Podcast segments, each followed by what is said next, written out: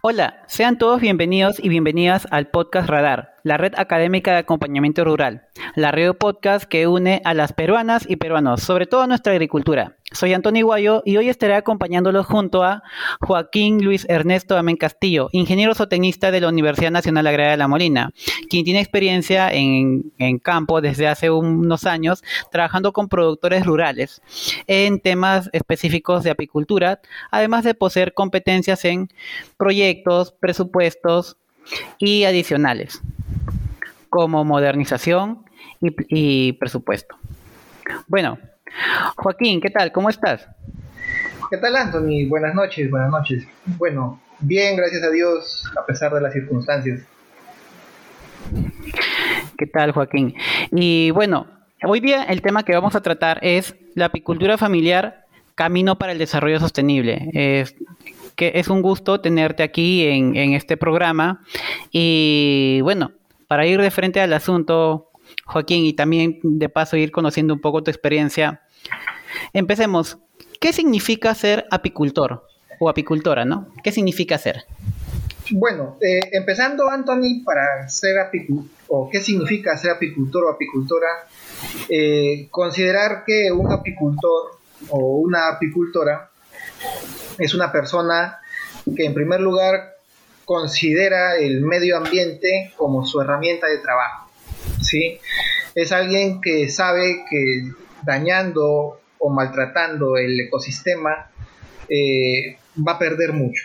Entonces, un apicultor y una apicultora, más allá de ser una persona que, que cría abejas, es una persona que sabe cuidar el medio ambiente, es una persona que sabe cuidar su entorno y que obviamente hace lo que por, en algún momento se habló del argot, hace la agricultura con conciencia.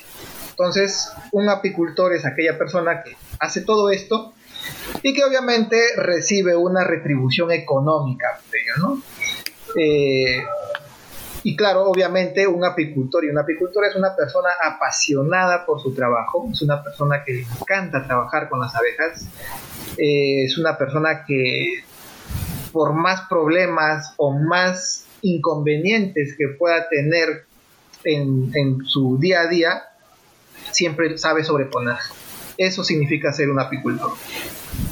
Muchas gracias, Joaquín.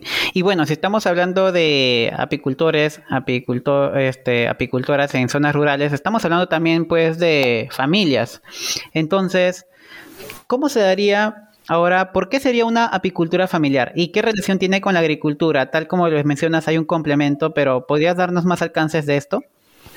Bueno, apicultura familiar un paréntesis, ¿no? O sea, agricultura familiar ya está explicado bastante, ¿no? Ya han habido muchos profesionales, muchos expertos y me imagino que acá en Radar también se ha hablado extendidamente sobre la agricultura familiar y de repente quienes nos oyen también han escuchado sobre la agricultura familiar.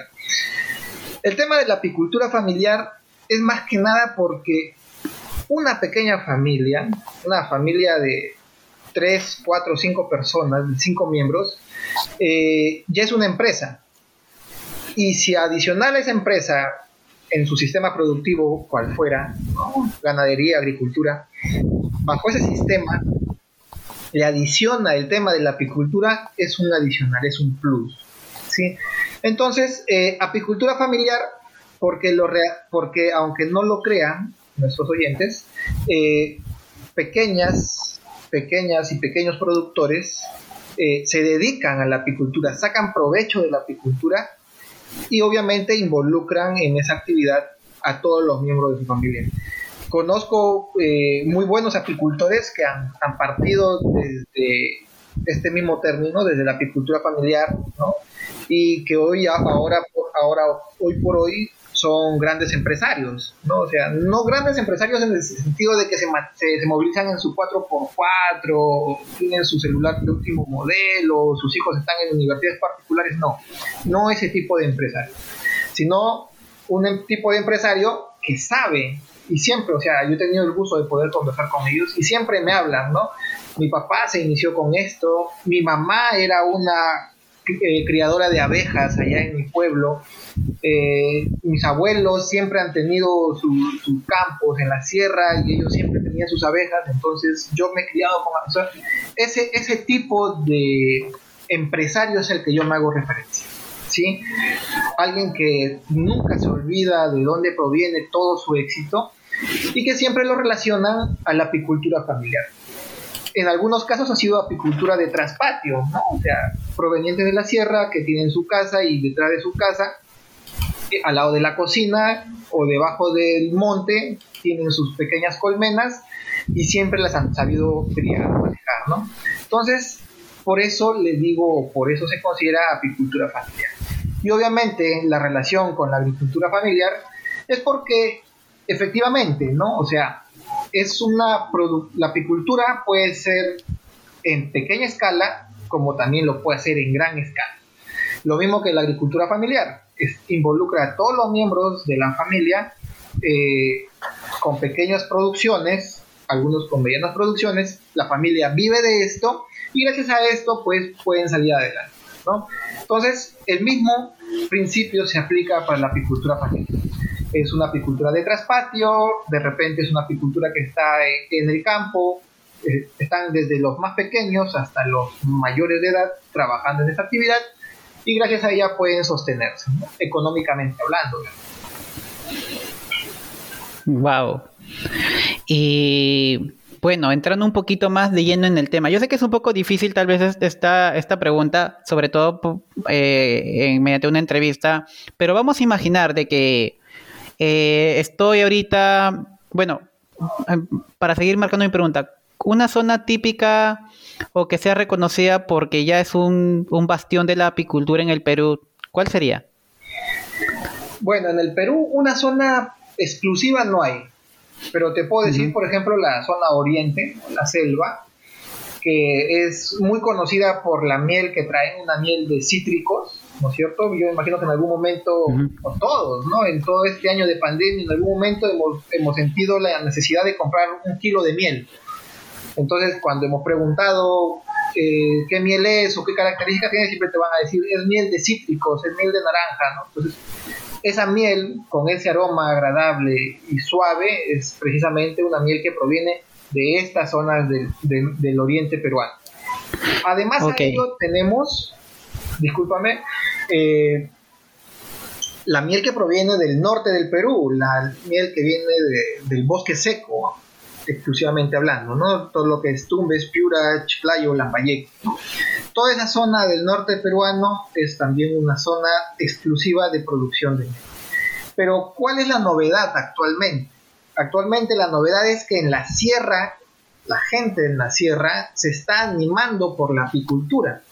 Y es algo muy, muy, muy bueno porque, como sabemos, la actividad en la sierra es muy limitada. Entonces, con la apicultura estamos dando un plus adicional. ¿sí? Estamos dando un plus que va a ser base para el desarrollo de muchas familias. Por eso el término apicultura familiar. Ok.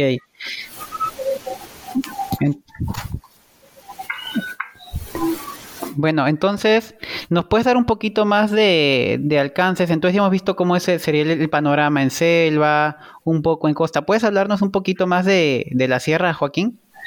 Porque también, eh, primero, me entero también. Claro, sí, o sea, eh, sucede de que, al menos hasta donde tengo yo el conocimiento, y espero que me corrijan o de repente los oyentes eh, puedan hacer la introspectiva, pero hasta donde yo tengo el conocimiento, en la sierra hace 15, 20 años no se hablaba de apicultura. ¿Por qué? Porque se pensaba de que las abejas para un clima, un clima frío como es el de la sierra no se iban a adaptar. Pero da la casualidad, no la casualidad, sino que la naturaleza es sabia. Eh, sucede de que las abejas se adaptan muy bien al clima frío, incluso, incluso un clima frío puede ser beneficioso para las abejas. ¿Por qué? porque el clima frío, característico de nuestra sierra peruana, eh, número uno, favorece o incentiva, incentiva a que las abejas puedan acumular más miel dentro de las colmenas. ¿sí? Es como una persona cuando tiene bastante trabajo, ¿qué es lo que hace? Ahorra su dinero sabiendo que van a venir la época de vacas flacas. En el caso de las abejas, cuando el clima es más frío, por naturaleza las abejas empiezan a almacenar más miel dentro de la colmena. Y el segundo, la segunda característica, la segunda ventaja de la apicultura en la sierra es que eh, el mismo clima frío y seco limita mucho la presencia de plagas y de enfermedades. Eso es por un lado, que es el beneficio de la producción apícola en la sierra exclusivamente hablando. Ahora, ¿qué pasa con la apicultura actualmente en la sierra?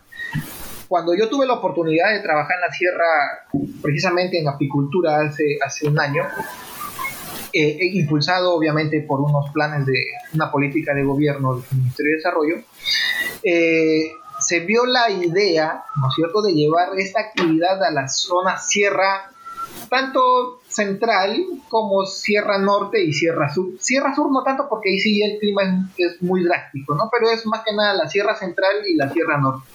Entonces, eh, las temporadas en la sierra son un poco más marcadas.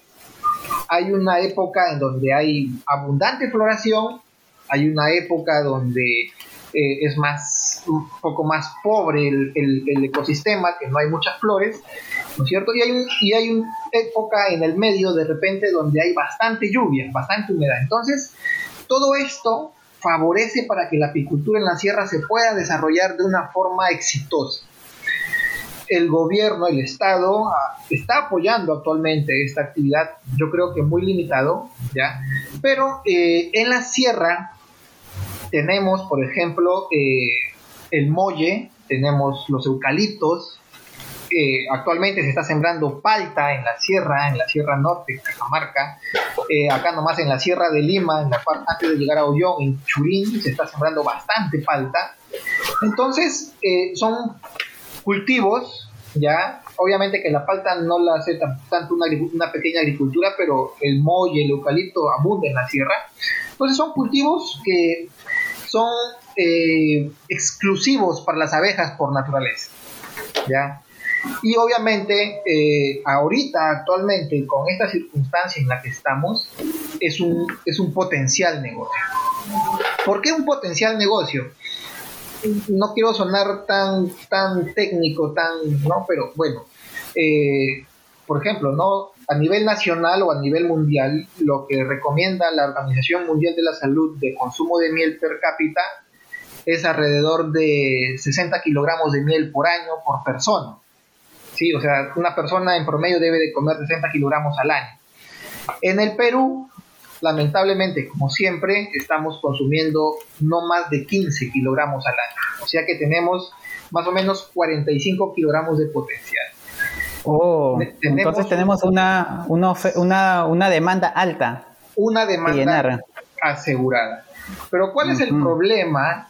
Sí, el problema para el tema de la producción de miel, y esto también sucede mucho en la sierra, lamentablemente, es la adulteración.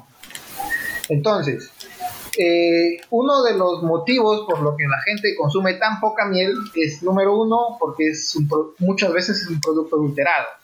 ¿Sí? Si no es agua con azúcar es porque a la miel han adicionado agua y le han adicionado azúcar. El segundo es porque es cierto, es un producto un poquito caro. Un kilogramo de miel en promedio está costando 30 soles actualmente en el mercado, en promedio. ¿ya? Eh, y el tercero, obviamente, porque le falta promoción, le falta difusión.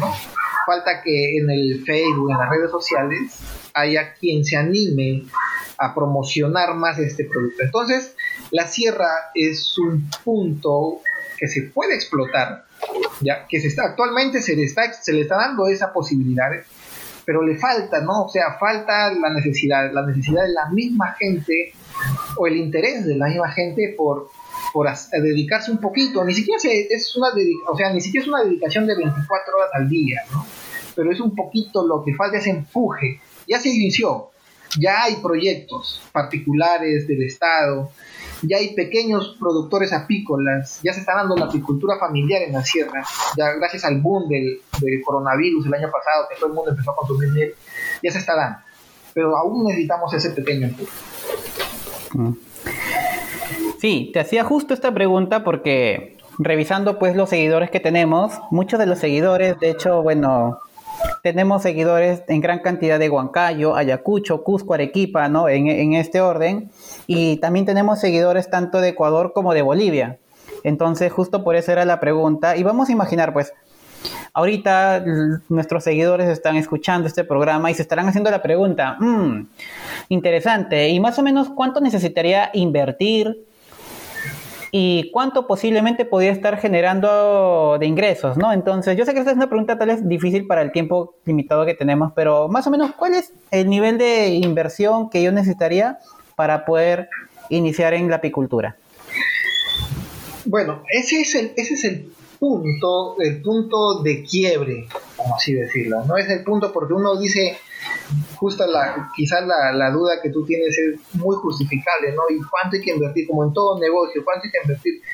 Y realmente no es mucho, o sea, eh, yo imagino que al menos la gran mayoría, si no son todos, de los oyentes, en algún momento han podido ver un cajón de abejas, ¿no? un, claro sí, en algún momento, hasta de por casualidad o de repente en la televisión, aquellos que puedan entrar a redes sociales lo han visto. Entonces, más o menos ya se imaginan cómo es un cajón de apicultor, una caja donde están las abejas, una colmena en, el argot de la apicultura, una colmena. Entonces, esa cajita, ¿sí? esa cajita que tiene dos pisos, ya, porque el equipo son, o sea, a ver, te, te relato brevemente todo, todo lo que conlleva ese equipo, ¿no? Viene el piso, de la colmena, viene eh, la cámara de cría, que es la cajita que va abajo. Eh, en medio lleva una rejilla para evitar que la reina suba hacia la cámara de producción, que es la caja que va arriba. Después viene una entretapa, que es una tapita de triple y al final viene una tapa que, que tapa todo, no propiamente dicho, que tiene un recubrimiento de algún metal. Y obviamente dentro están los marcos con la cera de abeja. Entonces, ese equipo ya implementado con todo lo que yo te he relatado está costando en moneda nacional, en soles peruanos, más o menos 230 soles, 240 soles. ¿Sí? Que si alguien lo quiere traducir a dólares, pues son cerca de 80 dólares, 80, entre 80 o 90 dólares. Una caja así de dos pisos con todo lo que yo te, te he relatado. Y bien equipadita. Listo, ya para trabajar. bien equipada con todo y la cera que lleva adentro, porque hay que comprar esa cera que va adentro, ¿no? Entonces, toda esa, esa ese conglomerado, todo ese conjunto, un promedio de entre 80 y 90 dólares. Entonces, eh, o bueno, en moneda nacional para no asustarnos, ¿no? 240, 250 soles. Pero, pero, eso es para el que tiene para invertir, indudablemente. Ahora dirán, pero yo no tengo para invertir. Yo no tengo para invertir, dicen. ¿no? Yo no tengo para invertir. Entonces, eh, ¿qué es lo que hacen algunos? Eh, es simplemente simplemente capturar eh, una colmena que está en, la, en el campo, ¿no? por ahí volando. Yo me imagino que los oyentes en algún momento han podido ver alguna, algún algún enjambre de abejas volando por su chakra. Entonces, eh, capturar ese grupo de abejas y colocarlas en un cajón, por ejemplo, un cajón de ropero, un cajón de escritorio abandonado, incluso dentro de, dentro de, una, de un tronco de árbol hueco, ¿no? Y criarlo ahí adentro, ya, es, ya las abejas se adaptan. O sea, no necesitamos todo ese equipo complejo, sofisticado para poder criar abejas. ¿Por qué? Porque la apicultura en sus inicios fue así, dentro de los troncos de los árboles. Entonces, lo que se hizo en un inicio, en la actualidad aún funciona. ¿Ya? Qué, impresionante lo que nos dices. La verdad no imaginaba que, sabía que podíamos, eh, con esto podemos evitar de depender tanto de insumos externos, de usar los insumos locales entonces. Sí, sí, sí, por eso mismo. O sea, eh, todo, o sea, como te digo, a, veces es un poco difícil poder invertir, ¿no es cierto?, para poder comprar todo esto, pero la gente, por eso mismo viene el tema de la apicultura familiar, porque se trabaja con lo que se cuenta en el momento, ¿no? Entonces, si en el momento no tenemos para comprar todo ese equipo sofisticado, oye, este, me ingenio, ¿no? O sea, hay un escritorio abandonado, más o menos te cuento mi, mi, experiencia. Una vez me fui a Chimbote, a, un, a una chacra donde producían palta, y el dueño me dice, Joaquín, ¿quieres ver mis abejas? Vamos, y las tenían dentro de un escritorio. Los cajones del escritorio abandonado, ahí estaban metidas las abejas y de ahí sacaba su miel para su consumo y a veces también para venderla a su vecino, ¿no? Pero aquí viene el detalle. El detalle es que obviamente si la, la, la, crianza de las abejas no es de una forma tecnificada, ya que lamentablemente para que sea un negocio rentable tiene que tener cierto grado de tecnificación, el ingreso también es menor. Con toda esta, con toda esta, este, bueno, eh, sucede de que, a ver, eh, lamentablemente, si la apicultura no tiene un nivel de tecnificación, o sea, si no hay alguien que te oriente o que, en algún momento te haya enseñado cómo realizar el trabajo, la producción o el ingreso que tú puedas obtener de esta actividad va a ser menor. Lo mismo que ocurre actualmente con la agricultura familiar, ¿no? Lamentablemente la agricultura familiar está muy limitada porque hay un bajo grado de tecnificación. Actualmente se está haciendo el esfuerzo por, por darle las herramientas, los conocimientos a la gente, ¿no? Pero en el tema de la apicultura ocurre lo mismo. Necesitamos cierto grado de tecnicismo, cierto profesional o cierta persona que ya tenga una experiencia anterior que venga y nos explique cómo hacerlo. No necesita ser un ingeniero, no necesita ser un, egresado de algún instituto, una persona que ya anteriormente trabaja con abejas y sabe cómo manejarlo. ¿Por qué te digo esto? Con toda esta indumentaria que yo te comenté al inicio, ¿sí? todo ese cajón que cuesta 240 soles, 250 soles, eh, una colmena, así un cajón como esos, al año puede llegar a producir hasta 40 kilogramos de miel, al año en el mercado, como te digo, eh, está entre 20 y 30 soles, ponle lo mínimo 20 soles, son 40 kilogramos por 20 son 800 soles al año que tú puedes percibir por una colmena. Pero como te digo, con ese grado de tecnificación, con ligeros conocimientos. En el tema de una, una, crianza de abejas dentro de un poste, dentro de un tronco de árbol, un escritorio, las abejas pueden llegar a producir más que 6 o 7 kilos al año. ¿Sí? Igual, haces la multiplicación por 20 o 30 soles y nos sale un valor muy bajo. Entonces, ¿cuál es la ventaja? La ventaja es que tú no inviertes tu tiempo en las abejas. O sea, no es que a las abejas tengas que irlas y sacarlas a comer como con una oveja o con una vaca.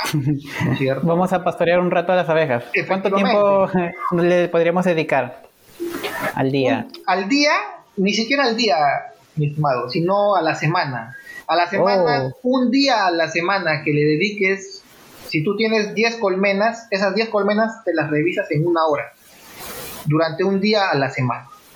Entonces, las abejas no es que te demanden mayores cuidados, esa es la ventaja, o sea, muchos piensan que hay que invertir, es cierto, hay que invertir para que tenga resultados, pero la parte en la que también nos desanima es porque hay que dedicarles tiempo. Y así no es. A las abejas, ya las abejas, como te comento, no es como una, una vaca, una cabra, una oveja, no.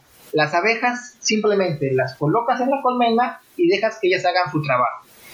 Eso sí, la regla principal en la crianza de las abejas es revisarlas una vez a la semana. Una vez a la semana con tu equipo, ¿no? O sea, tu malla protectora, si es posible tus guantes y lo indispensable que es el humo. Nunca entrar a revisar una colmena sin humo, jamás. Es un pecado en la apicultura. Porque me ha pasado y han pasado también que las abejas no te encuentran con humo, te atacan de una manera que te hagan acordar para el resto de tu vida. Entonces, entonces sí, este no es la inversión en tiempo no es mucho. ¿ya? Lo que yo siempre les digo, una vez a la semana. Y por eso mismo hay que saber qué es lo que vamos a ver. Hay que ir a ver que esté la abeja reina, que la abeja reina esté poniendo huevitos, que hayan suficientes larvitas de las abejas y que obviamente la colmena tenga miel. En el caso de que no haya miel, ahí sí hay que ponerle su agua con azúcar. Ya, algunos se preguntarán, ¿y cuánto de agua con azúcar? Bueno, en primer lugar, pones tu ollita en la leña a calentar el agua, un litro de agua, ¿no es cierto? Un litro de agua, la pones con tu olla en la candela, en el fogón, el agua empiece a hervir, a burbujear y le echas dos kilos de azúcar. Bien disuelto. Nunca, lo, nunca disuelvas en agua fría, porque obviamente dos kilos de azúcar nunca se van a disolver en agua fría, tiene que ser agua bien caliente. La dejas enfriar el agua, y una vez que el agua ya esté fría, la colocas en bolsas y la pones adentro de la colmena. Adentro de la colmena. Nunca pongas el agua azucarada afuera, porque eh, mucha gente me decía, pero ingeniero, yo la colocaba afuera. ¿Y qué es lo que pasaba? Las abejitas iban a tomar el agüita y se quedaban ahí y se ahogaban. Y encontraban ah, un montón de abejas ahogadas dentro del platito. Entonces, no. El agua con azúcar se coloca dentro de la colmena. Esa es la regla. Ese es, eh, eso es lo único que tú invertirías en tiempo. Lo demás, estamos con las reglas de oro del día. Sí, exacto. Sí, bueno, y, un énfasis. Hemos hablado un poquito de, del humo y de repente alguien por aquí se está tal vez imaginando, ah, humo, mm, ¿de dónde puedo sacar? ¿Qué tipo de humo es? ¿Qué humo podríamos utilizar? ¿O puede ser hojitas, ramas? Ese es un punto muy interesante, porque sucede de que mucha gente a veces eh, en el desconocimiento, eh, para prender el humo utilizan plástico. Entonces, acuérdate, el plástico huele feo. Además de que lo importante es conservar el medio ambiente, entonces evitamos el uso del plástico, del querosene, del, ron para quemar. De repente con el alcohol que se tenga a la mano sí se puede hacer, pero de preferencia simplemente utilizar las ramitas y las hojitas que encuentras tiradas ahí en la chacra. Yo prefería, o sea, en lo personal, yo prefería utilizar hojas y ramas de eucalipto, porque bota bastante humo y no es un humo que aturde tanto las abejas. Entonces, un humo de esas características. Y lo más importante, y esto sí también hay que resaltarlo, es una vez terminada la actividad, asegurarse de que el humo se apagó. Porque eh, ya pasó de que se fueron a revisar las abejas, encontraron que estaban ahí las abejas bien bonitas y botaron la candela, el carbón, las brasas, las dejaron al costado de una piedra. En la sierra los vientos van y vienen.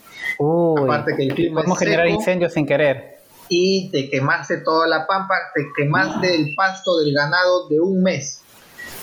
Entonces se te viene la comunidad encima y olvídate y después nos están echando la culpa al ingeniero que el ingeniero le dijo que tienen abejas y que usen humo, pero tienen que pagar ahora la pampa de las vacas que quemaron. Entonces, también una regla muy importante es, una vez de, de terminar de utilizar el humo, echarlo al río, echarlo a la sequía, echarlo a la quebrada, pero la cosa es que se apaga.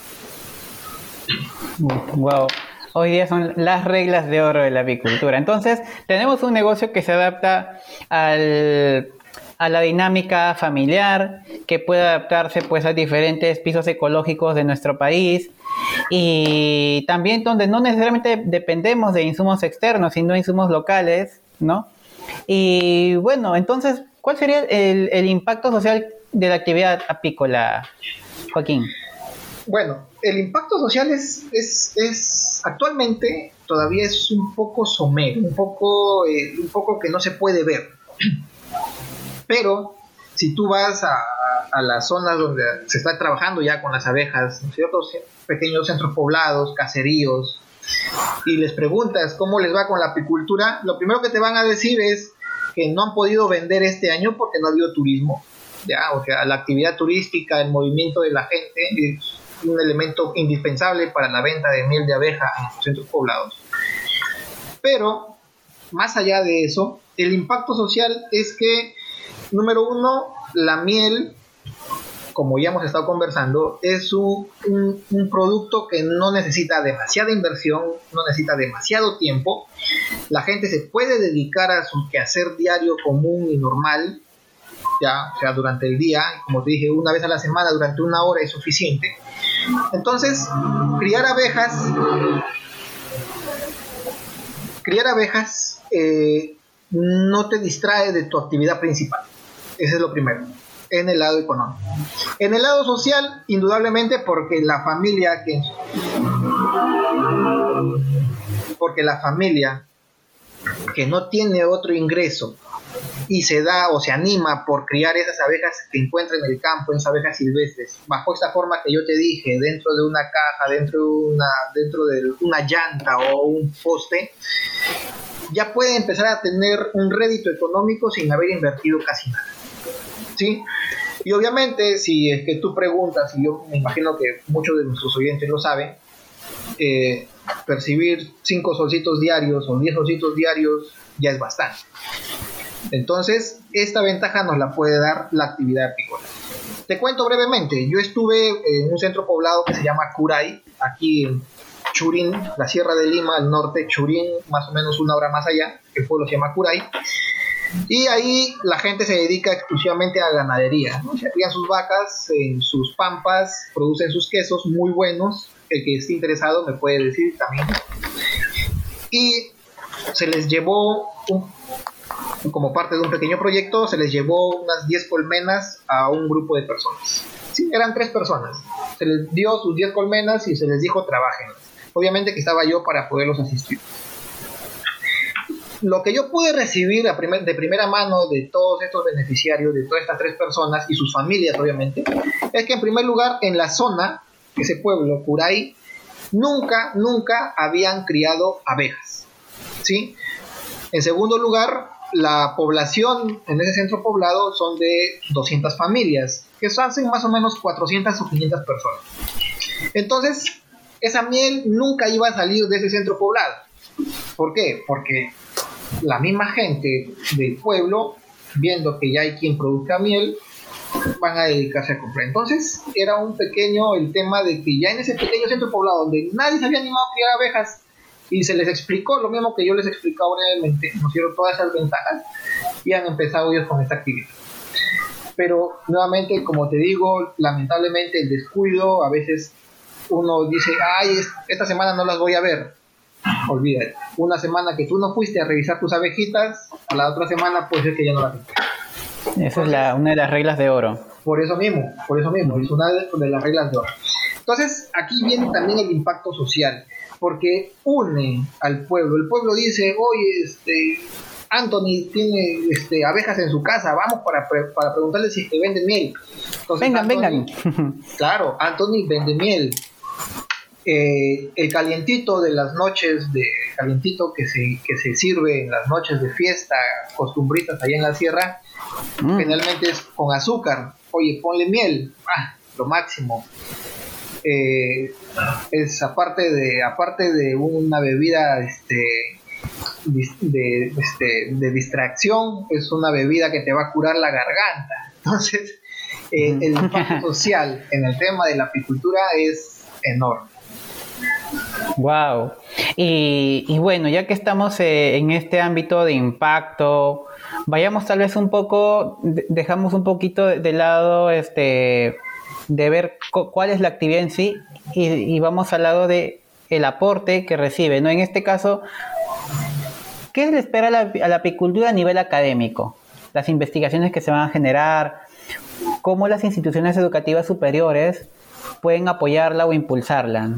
Eh, saludo mucho tu, tu, interés, sobre todo, no solamente interés en acción, sino también tu interés a nivel de investigación en este rubro. Pero ya que has hecho investigación en este rubro, ¿qué, ¿cuál es el, papel del, del, rubro académico aquí? Bueno, en primer lugar, el papel en el del rubro académico en esto es lo que les comenté en el tema de la inversión.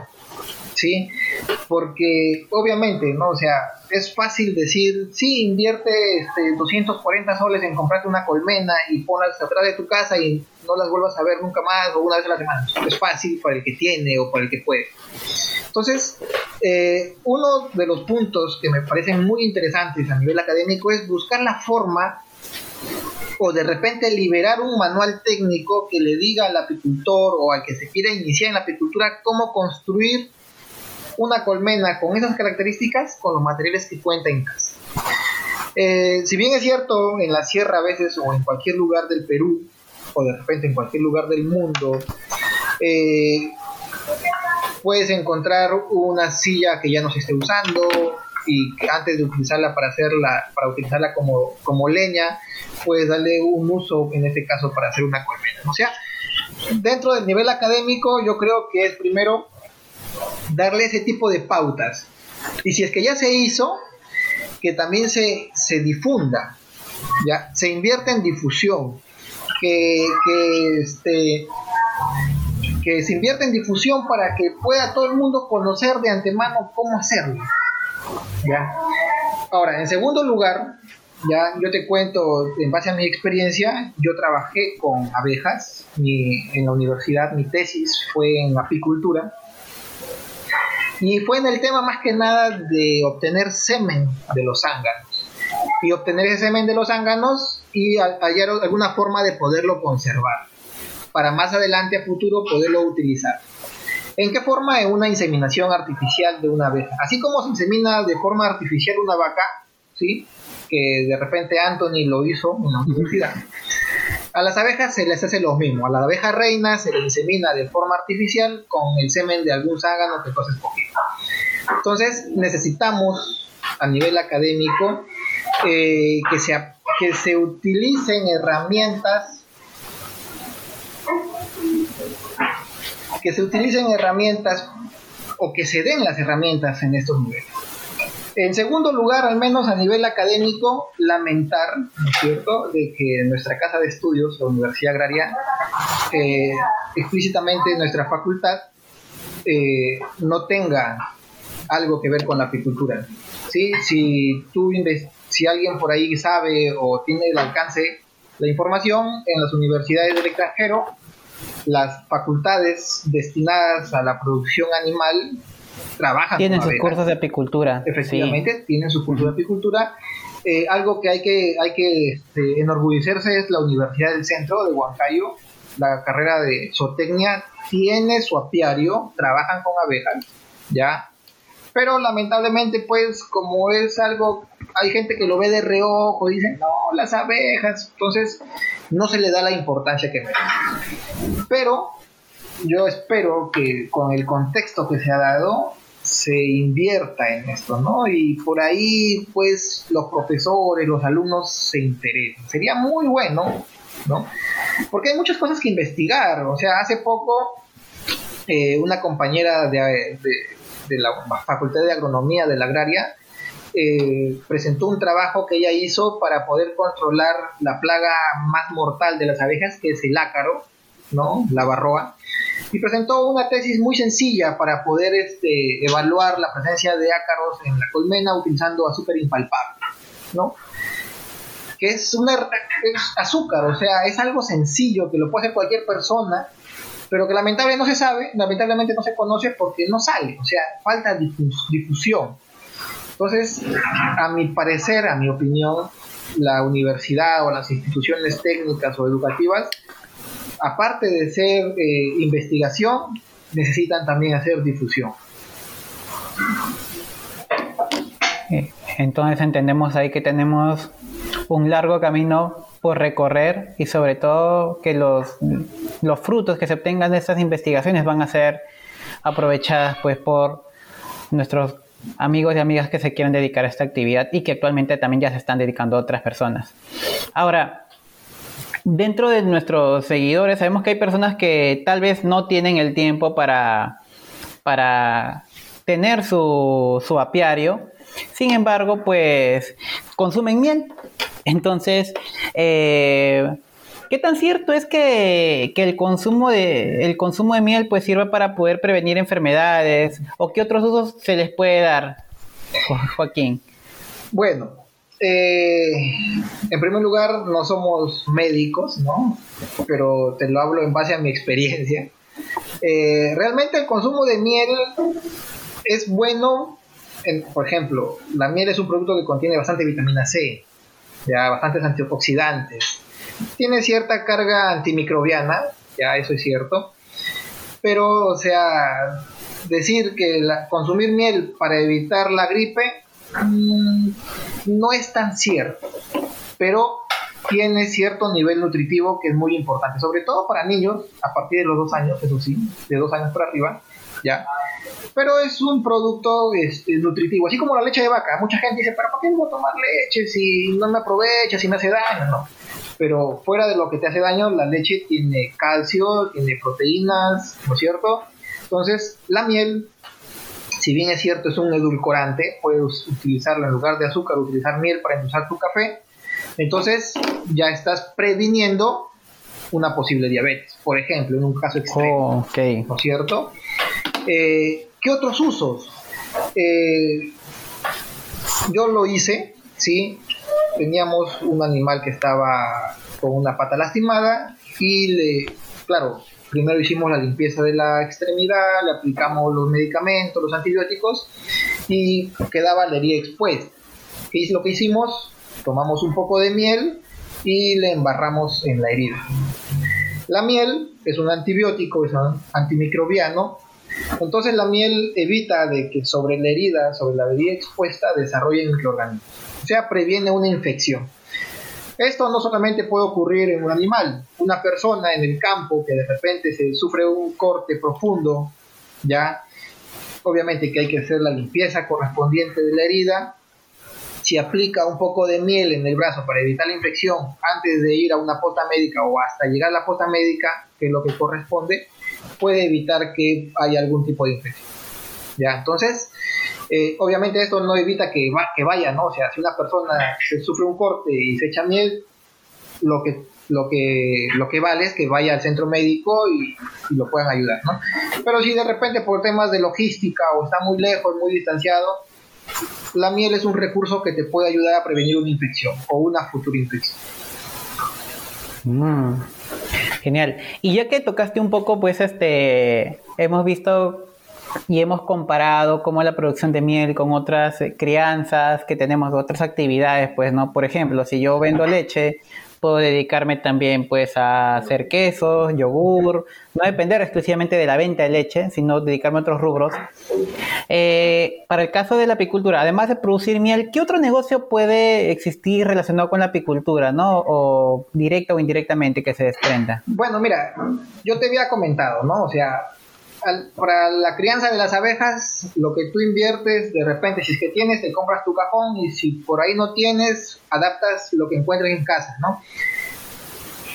Obviamente no inviertes mucho. Ahora, ¿qué es lo que obtienes de esto? Por ejemplo, la miel es un producto, mm, no es el producto principal realmente de las abejas. Porque de la, la miel, o sea, en el mercado tú puedes vender lo que es el pan de miel, o el pan de abeja, que es toda la colmena, o sea, la gente del campo que me escucha, en algún momento que se ha ido pues a la chacra, encontró un panal, se lo ha bajado y se ha comido toda la miel con cera y todo y dicen que es delicioso. Ya, ese es el pan de miel, pan de abeja. Oh. Y ese es un producto que se puede industrializar, que se está industrializando. Ya, o sea, tú puedes ir a un supermercado y puedes encontrarlo. El problema es que no está difundido. Ya, entonces ese es un producto adicional que no solamente una idea de negocio más. Exactamente. No solamente estás vendiendo miel, sino también estás vendiendo la cera de la abeja con todo y su miel, que es el pan de miel, el pan de abeja. Aparte de eso tenemos el polen, que es también un producto eh, que las abejas utilizan como fuente de proteína, ya, que es muy bueno pero que tiene muchas limitaciones, porque una persona alérgica, no solamente a los productos de las abejas, sino también una persona alérgica a los, al polen de diferentes especies de plantas, es muy peligroso. Entonces, pero el polen también es otro negocio que se puede hacer, ¿no? Y aparte que es muy nutritivo, ¿no? O sea, un niño que por ahí no quiere comer la suficiente cantidad de proteína, el polen es una proteína de muy buena calidad, que no es de origen animal, ¿sí? Eso hay que tenerlo muy en claro. a veces hay algunos amigos veganos que nos escuchan. El polen no es un producto de origen animal, es un producto de origen vegetal, a pesar de que lo, almacenan las abejas, pero ellas no lo producen, simplemente lo almacenan. Y quítense ese concepto erróneo de que maltratan a las abejas para quitarle eso. No. Ya, o sea, el apicultor, si bien es cierto, no invierte demasiado su tiempo en esto, obviamente que no va a hacer algo para maltratarlas y perderla, porque la abeja en la primera que tú la tratas mal, se te va y te olvidas de todo. Entonces, la producción de miel o de polen no maltrata a las abejas.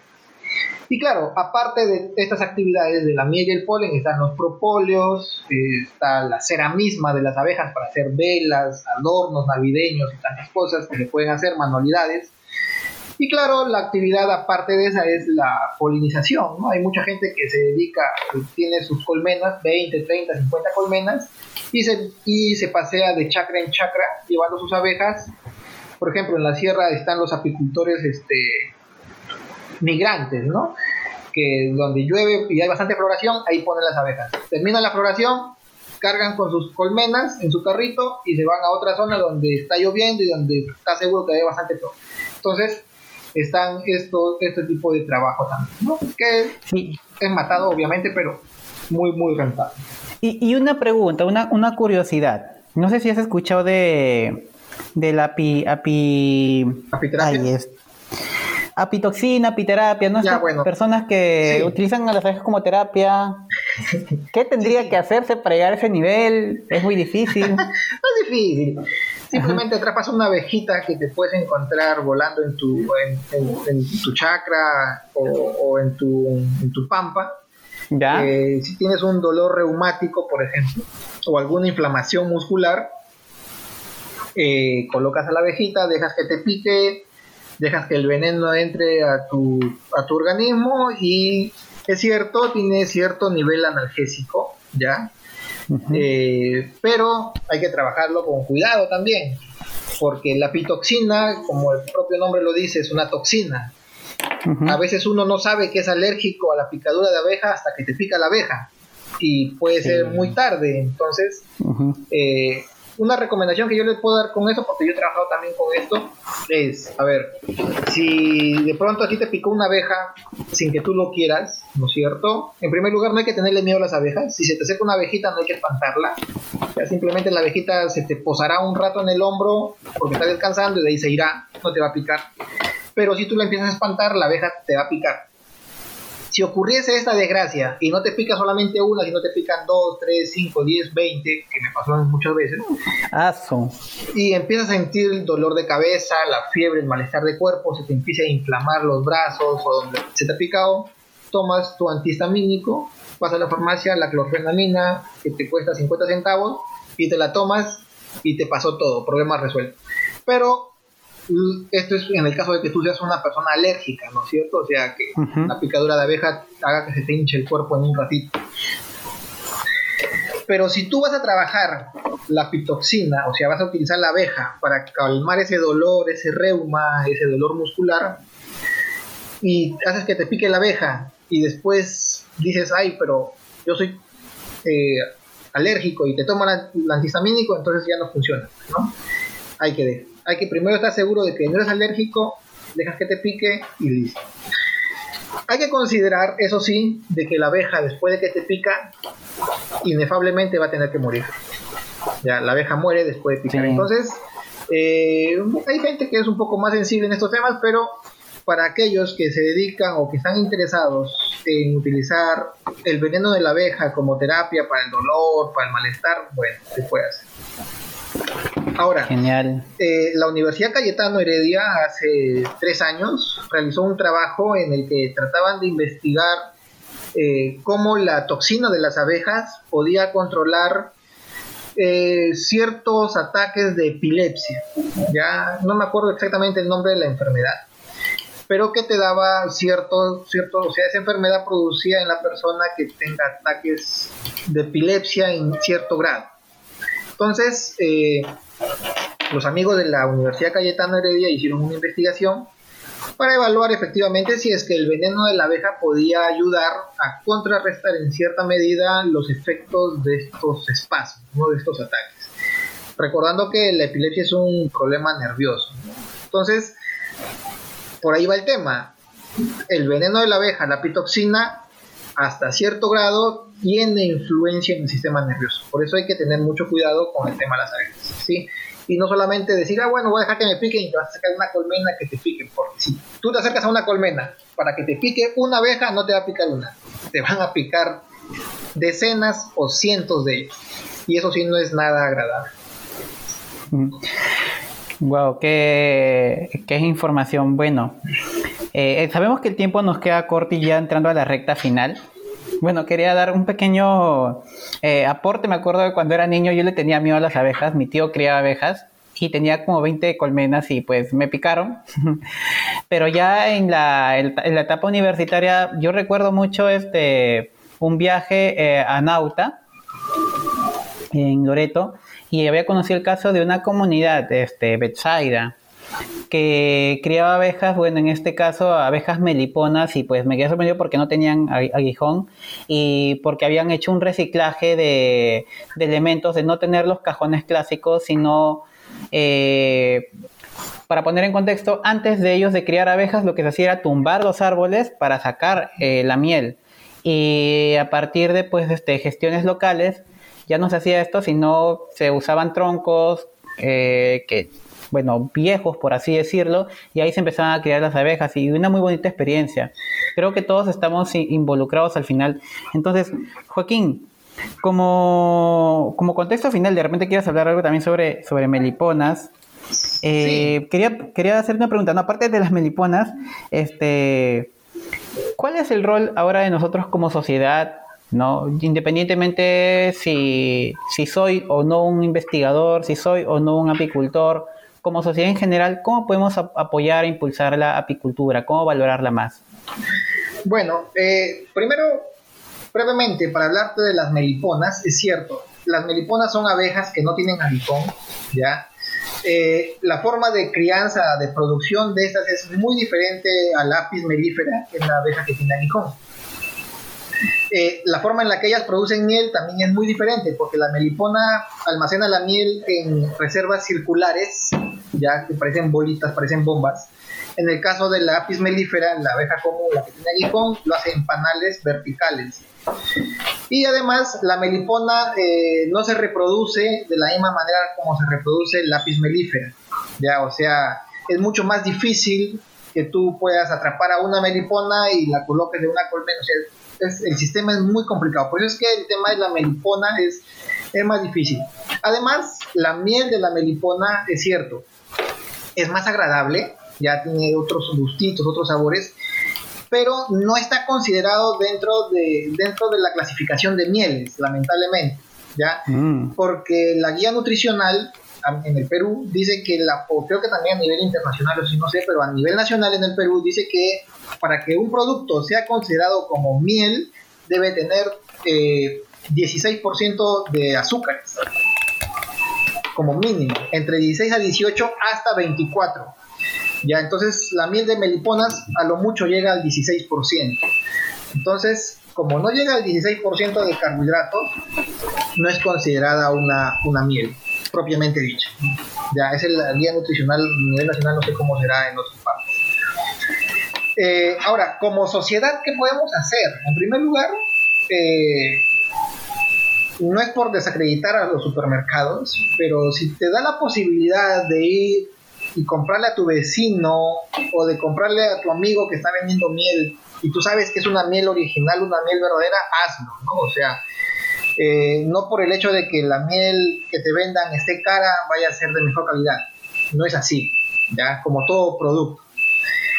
Además a ello, si tú eres un productor de miel, y esto es lo que siempre he resaltado cuando he podido conversar con productores de miel, si tú eres un productor de miel y quieres vender miel, y quieres vender más miel, y quieres ganar más plata, no bambees la miel, no le eches azúcar, no la mezcles, no la rebajes, no le hagas nada, simplemente cosechala, envásala y si se te endura la miel, pues déjala ahí porque hay mucha gente que sabe que la miel verdadera se endura. Entonces, si tú eres comprador, cómprale a tu vecino, a tu amigo, al que vende, a tu chuchera, a tu pata de la esquina, del costado, al que sabes que cría sus abejitas. Si tú eres productor y sabes que vas a vender, no la bambees, porque al hacer eso la desacreditas. ¿Sí? Entonces mucha gente se desanima y dice, no, yo no compro miel porque siempre la bambean. Y desacreditas a tu, a tu comunidad, a tus vecinos que también ah, producen miel. Efectivamente, efectivamente. O sea, aparte de que tú este, haces un cambio de mentalidad como productor y también como comprador, a la par ayudas a que los demás también tengan una mentalidad no correcta, ya, porque acá no podemos decir que yo soy correcto, no, sino legal, legal, justo. O sea, todo el que compra quiere obtener un producto bueno y de calidad. Entonces, como sociedad, hacer eso, tanto como comprador como como vendedor. Wow. Entonces, bueno, hoy día hemos aprendido de, de, abejas. Eh, Joaquín, ¿algún comentario final antes de terminar el programa? ¿Algún consejo? ¿Algo más que crees que nos faltó? Bueno, un consejo, sí. Lo que les podría decir es, eh, en primer lugar, lamentablemente como peruanos estamos acostumbrados a que todo nos den en la mano. Ya, si no eres de esos peruanos al que le gusta estirar la mano o esperar que el Estado o, el vecino, el amigo nos solucione las cosas, te felicito. Si eres de las personas que le gusta obtener todo por sus propios medios y se sobrepone siempre a las dificultades, a todo lo que pasa, te felicito, porque he conocido mucha gente en mi corta trayectoria que ha pasado por estas circunstancias, ha, ha sembrado su papa, su choclo, su yuca, ha venido el huaico, ha venido la lluvia, la sequía, la helada, han tenido que sacrificar animales porque no tenían que darles de comer, pero ahí siguen ellos. Entonces, te felicito si tú eres de eso. Lo que también te puedo decir es, busca consejos de alguien que sepa hacer las cosas bien. Sí, o sea, es cierto, muchas veces a nuestro vecino le va bien, entonces preguntarle, saber compartir, saber intercambiar opiniones, ¿ya? No hay que ser cerrados. Y algo muy importante, que de repente, este, no sé si estoy al nivel para podérselo decir, pero hay que también saber aceptar críticas, ¿no? O sea, si algún día tu vecino, tu amigo, tu chochera, tu pata, tu maestro, tu hermano, tu papá, tu mamá te dice, este, Anthony o David están haciendo algo que no debe, mejóralo, porque de eso se trata, ¿no? Mejorar todos los días. Muchas gracias, Joaquín. Y, para las personas que nos están escuchando, por si acaso, si desean más información, tal vez ya, ya les interesó eh, recibir mm, tal vez una capacitación referente al tema abordado hoy día, pues aquí van los datos de Joaquín. Si lo quieren encontrar en Facebook, están como Ernesto Amén. Su celular es 940 30 37 51 y su correo electrónico es Joaquín Amén Castillo, todo junto, arroba gmail.com. Esos es también los datos, ¿cierto, Joaquín? Sí, sí, y con todo gusto, con toda confianza se pueden comunicar conmigo. Yo siempre me ha gustado continuar el seguimiento con todos los que he podido conversar. Así que con confianza, sí, con confianza. Me dan una timbrada, me dicen, Joaquín, te escuché y me gustó, entonces yo encantadísimo. Sí, ¿deseas despedirte de nuestro público? Sí, que este, pasen un bonito año, que puedan terminar todos juntos, con toda la familia unida, a pesar de las circunstancias. Y por no meter el tema político, pero que el sentimiento no se vaya junto con la política. Muchas gracias, Joaquín. Y gracias por, bueno, Gracias a nombre de todo el equipo de Radar por haberte unido a la causa. Esperamos verte, en, eh, bueno, verte próximamente, verte o escucharte en, próximas ocasiones hablando tal vez de este tema u otros, porque hay un montón de experiencia aquí para poder este, hablar. Nos podríamos quedar horas y horas aquí conversando, pero el tema nos gana. Tenemos todo un, universo de, de anécdotas, experiencias aquí por contar y compartir. Y bueno, muchas gracias, Joaquín. Y bueno, esto ha sido todo por hoy, amigo. Somos Radar. Muchas gracias, amigos y amigas, por escucharnos. Esto ha sido todo por hoy. No se olviden de seguirnos en nuestras redes sociales y estar atentos al siguiente programa. Hasta la próxima. Hasta la próxima.